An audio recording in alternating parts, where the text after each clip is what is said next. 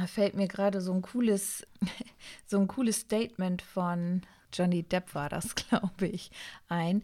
Der hat mal gesagt, meine Freunde halten mich für einen Irren, aber das bin ich nicht. Ich bin nur so, wie sie gerne wären, wenn sie nicht so viel Angst hätten.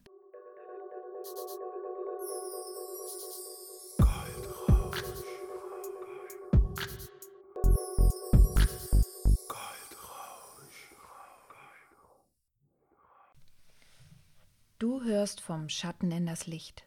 Mein Name ist Tanja Grabbe. Liebe Freunde der gepflegten Kaffeehausmusik, mein Wochenrückblick und herzlich willkommen zu einer neuen Folge aus der Reihe Horizontalgeschichten. Wahnsinn. Diese Woche monumental alleine schon durch die schwarze Bewegung und George Floyd. Das ist einfach etwas, was man ansprechen muss, was auch wichtig ist, denn ich habe so viele Freunde in meinem Umkreis mit Migrationshintergrund, mit anderer Hautfarbe, mit diesen ganzen Problematiken, die ich für mich in meiner Welt gar nicht sehe.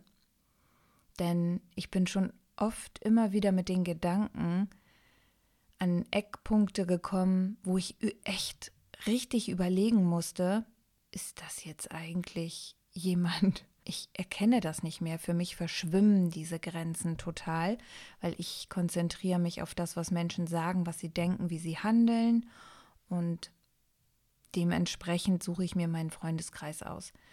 Mit Leuten, die ich sehr gerne mag, habe ich viel Kontakt, mit Leuten, die ich nicht gerne mag, habe ich wenig Kontakt mittlerweile. Ich beschränke das und zurzeit ist eh alles komplett reduziert, weil ich mich tatsächlich in meinem Leben ja nur, wie ihr wisst, durch meine anderen Podcast-Folgen auf mich konzentriere, was viele vielleicht als Egoman bezeichnen. Ich bin mittlerweile in einem Alter, wo ich denke, nein, nur du bist für dich zuständig, um dich glücklich zu machen.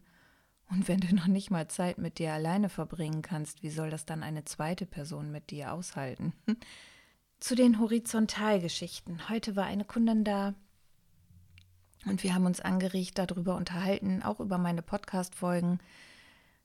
Wie kann man Geschichten am besten erzählen und wo, was macht das aus? Nicht wo, sondern was macht es aus, dass Geschichten gehört werden oder ja, dass man sie weiterempfiehlt.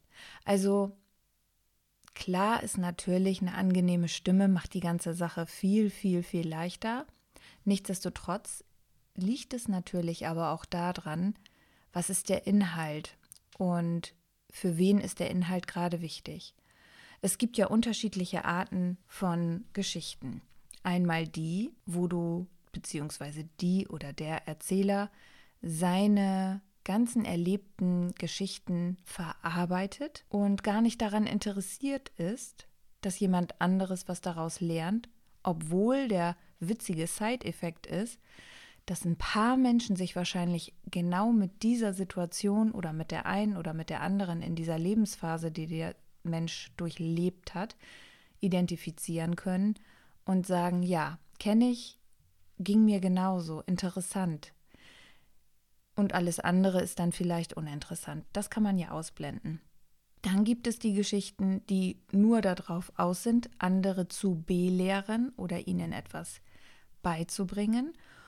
Und dann gibt es noch die, die nur unterhalten sollen, ablenken sollen und vielleicht gar nicht unbedingt etwas Lehrhaftes an sich haben, sondern einfach dich entführen. Die große Kunst der Geschichtenerzählung. Und wenn man das zurückverfolgt, die Menschen haben natürlich früher erst gesprochen miteinander, bevor sie irgendwann angefangen haben zu schreiben. Und es gibt jetzt noch Naturvölker zum Beispiel, die Aborigines, die gar nicht schreiben, die erzählen, die Leben von Geschichten erzählen. Und wenn wir uns mal so an die eigene Nase fassen, gibt es ganz viele, wie soll man das sagen? Das habe ich heute in einem Live von einem Mann aus dem Network Marketing gehört, Dan McCormick. Und zwar hat er gesagt, diese, gar nicht er, er hatte einen Gast dabei. Ja, ich bin ganz schlecht vorbereitet. Ich habe mir nämlich nicht aufgeschrieben, wie der hieß. War, war zu kurzfristig. Ich war so gebannt von dem Gespräch, dass ich diesen Namen nicht mehr drauf habe. Es ging jedenfalls um diese 2080 Symptomatik. Und Symptomatik, ja, macht in diesem, in diesem Zusammenhang auch gar keinen Sinn. Es, es, es ist so, wie es ist. Warum sagt man manchmal so Worte, die überhaupt keinen Sinn ergeben und man redet einfach weiter? Fuck, mich nervt das total. Ich merke das denn, dass es gar keinen Sinn macht. Ja, egal. Das werden wir jetzt zu dieser späten Stunde nicht mehr klären. Heute ist es übrigens 0 Uhr 37. Um auf den Punkt zurückzukommen. Die 80-20-Problematik oder das, was immer wieder auftaucht, mit 20 Prozent Aufwand 80 Prozent zu erreichen. Ist das richtig? Ja, ich hoffe, ihr wisst, was ich meine. Jedenfalls kommt dieses Phänomen immer wieder vor. Das ist verrückt. Ihr kennt das mit der Werbung von den Kinderüberraschungseiern. Und da gibt es aber tatsächlich wohl ein echtes Experiment zu, was früher gemacht wurde, um zu gucken, wie die Überlebenschancen, ich glaube, das war der Grundpunkt eines Menschen sind, der dahinter steckte, hinter diesem Experiment. Und zwar wurde das auch mit Kindern gemacht und mit Marshmallows. Und den Kindern wurde auch gesagt, du kannst das Marshmallow jetzt haben oder du wartest, bis ich wieder da bin und du bekommst zwei Marshmallows. Und viele denken jetzt, ah, die cleveren Kinder, das sind die, die abwarten, damit sie zwei Marshmallows bekommen. Dem ist aber nicht so. Denn die, die es gleich essen, das sind die, oder die gar nicht abwarten können, bis jemand ausspricht und das Ding gleich aus der Hand reißen und aufessen. Das sind die, die auf ihre Instinkte und auf die Überlebenschancen achten. So wurde das da jedenfalls kommuniziert, wenn ich den Inhalt richtig mitbekommen habe, denn es war auf Englisch. Und für mich war das auch nachher ganz einleuchtend. Ich habe zwar auch erst gedacht, ja, die Cleveren sind ja eigentlich immer die, die das aushalten und abwarten können. Ne? Nur wenn du das tatsächlich auf Notsituationen umrechnest, jetzt den sozialen Aspekt weggenommen, so nach dem Motto teilen und wir sind mit mehreren, nimm jetzt, friss oder stirb. Und das sind die, die Entscheidungen treffen. Und das war sehr interessant sich zu überlegen, dass es da auch 20 Prozent der Kinder gab, die das sofort gegessen haben und 80 Prozent, die gewartet haben. Ich finde das, ja, sehr interessant, denn auf Corona bezogen gab es auch eine Studie, die besagt, 20 Prozent der Infizierten sind dafür zuständig, dass 80 Prozent weiter infiziert werden. Wusstet ihr das? Also dieses 80-20-Prinzip kommt oft immer wieder vor. Und gehörst du zu den 20 oder zu den 80 Prozent? Das ist das Problem. Löst du aus oder bist du ein Effekt von den 20 Prozent?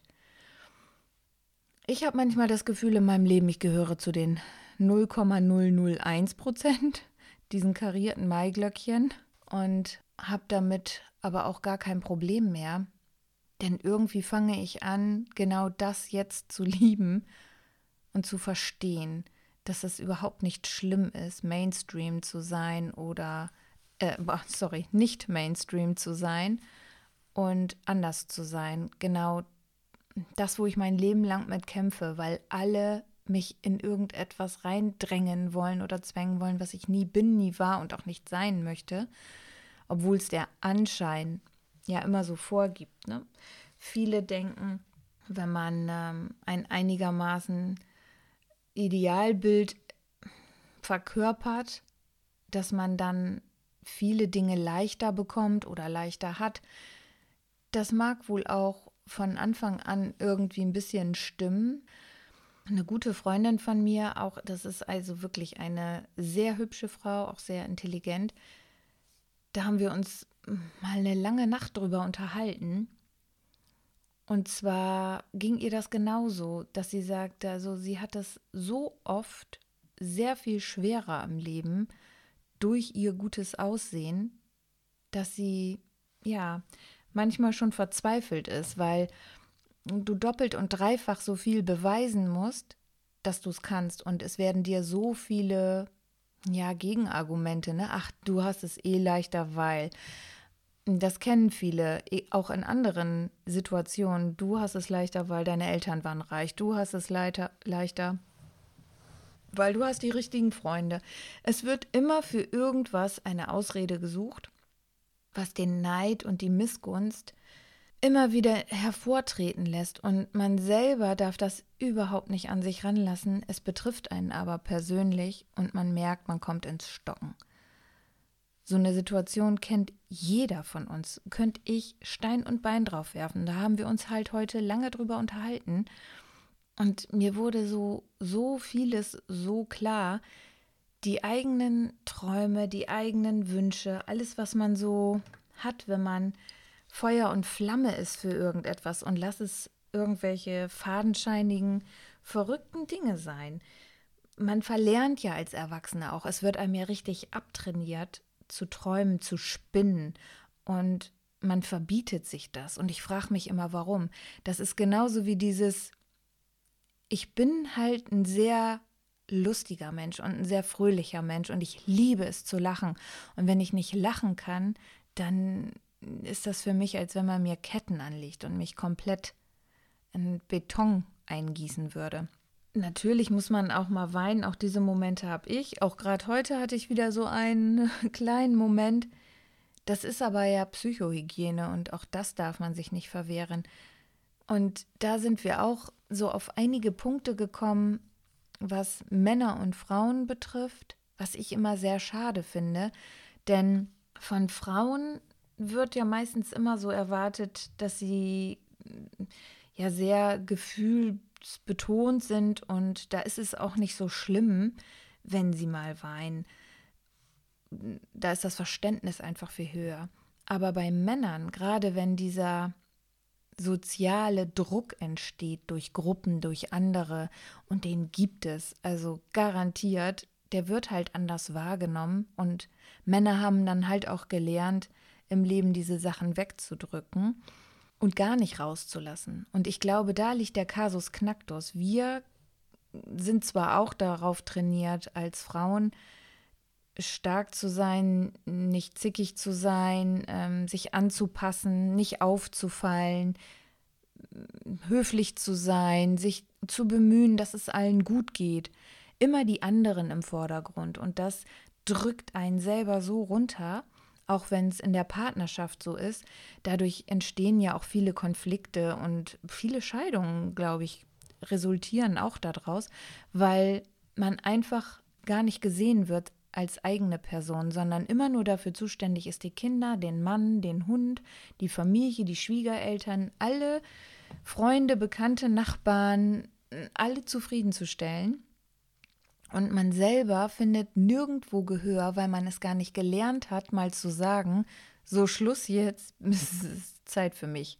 Das wächst ja jetzt immer mehr in der Zeit, dass Frauen darauf ja aufmerksam gemacht werden, dass es vollkommen in Ordnung ist, auch an sich zu denken es wird aber trotzdem immer noch negativ behaftet sein. Entweder mit, die denkt nur an sich, was für eine Rabenmutter oder boah, das ist so eine Emanze. Es sind immer negativ behaftete Sachen und die gehen an uns nicht spurlos vorbei. Die setzen sich in uns fest. Und das will niemand. Man möchte geliebt werden, man möchte toll gefunden werden. Wer möchte das nicht? Und in diesem Zusammenhang fällt mir gerade so ein cooles, so ein cooles Statement von Johnny Depp war das, glaube ich, ein. Der hat mal gesagt, meine Freunde halten mich für einen Irren, aber das bin ich nicht. Ich bin nur so, wie sie gerne wären, wenn sie nicht so viel Angst hätten. Und genau das kann ich ja immer wieder, da muss ich immer wieder drüber schmunzeln, wenn mir Leute, wenn ich für etwas brenne, so wie jetzt zum Beispiel, dieses Schmuckgeschäft macht mir tatsächlich unerwartet viel Spaß. Es ist ja aus einer Not heraus entstanden, dass ich mir dachte, ich brauche noch irgendwas dazu, was ich verdienen kann, wenn jetzt nochmal so ein Lockdown kommt. Wobei ich ganz sicher bin, dass dieser Lockdown nochmal kommen wird. Und dann stehst du halt doof da, wenn du keinen Online-Kurs hast. Alles, was ich geplant hatte, wovon mir Leute abgesprochen haben und ich mir selber einen Arsch beißen könnte, dass ich auf andere Leute gehört habe und nicht einfach mein Ding durchgezogen habe. Daraus lernt man also wieder, sauer sein auf sich selber, die Dinge durchziehen und machen, die man möchte. Weil sonst kriegst du die Super Soaker XXL Wassergun genau in dein Face. Ja, und dieser Spruch, den finde ich halt super, super lustig. Plus, es gibt eben halt noch so Dinge wie, wie dieses jetzt, wenn ich vom Schmuck, du, du kennst das selber, du hast gerade irgendwie ein neues Buch, ein neues Rezept oder sonst was, du bist Feuer und Flamme und du gehst auf und erzählst allen davon und findest das gut und du willst gar nicht unbedingt verkaufen, du möchtest einfach nur deine Idee teilen und deine Freude, die du gerade hast. Das kommt auf der anderen Seite aber anders an, das liegt aber ja an der anderen Seite, weil das, was man hören will und das, was man eigentlich hören sollte oder was man da rausfiltert, liegt ja immer am Empfänger.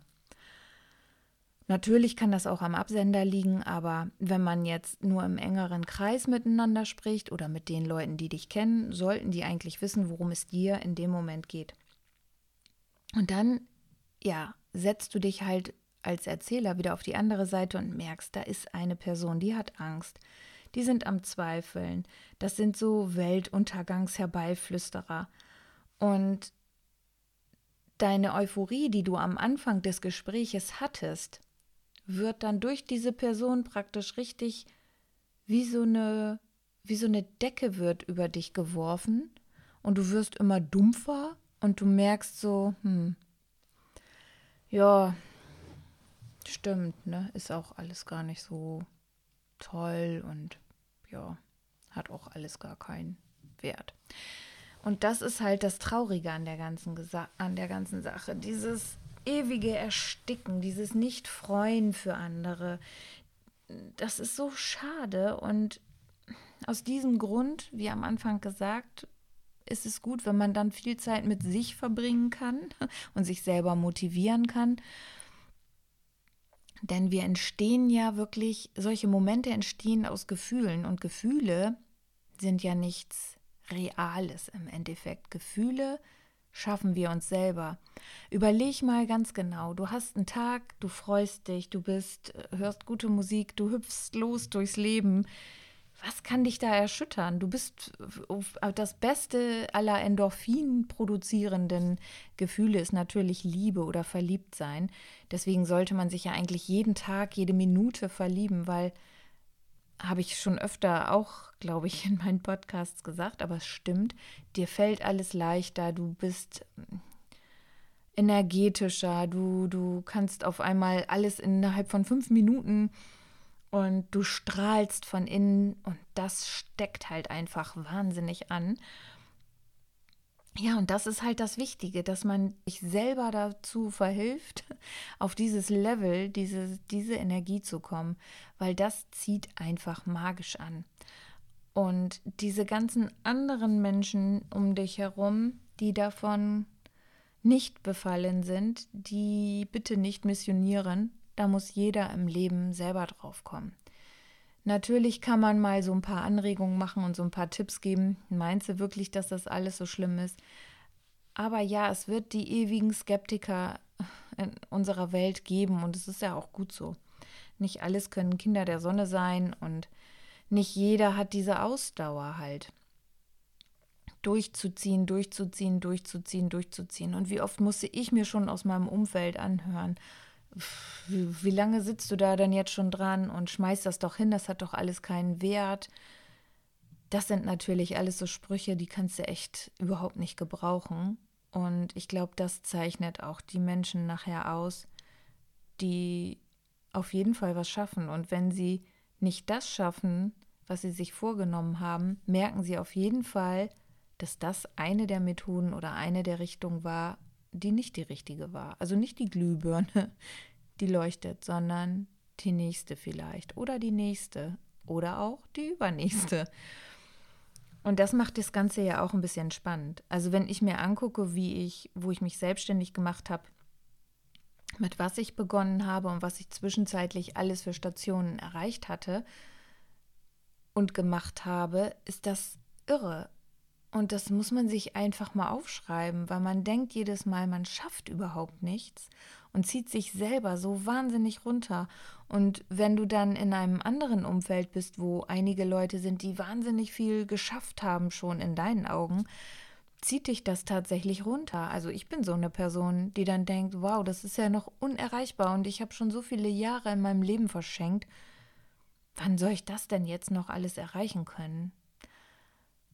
Ja, wenn du dann dich nicht selber motivieren kannst, sondern nur Leute um dich herum hast, die das gar nicht so begreifen können, in was für einer ja, Lebenslage du bist oder in was für einem Leben du steckst, weil das für diese Menschen natürlich total weit weg ist, dann hast du es echt schwer, dich auch noch gegen diese Sachen durchsetzen zu müssen. Und gute Kompetenz Kompromisse, nee, Kompromisse nicht, gute Argumente vorzubringen, damit das jemand nachvollziehen kann oder begreifen kann.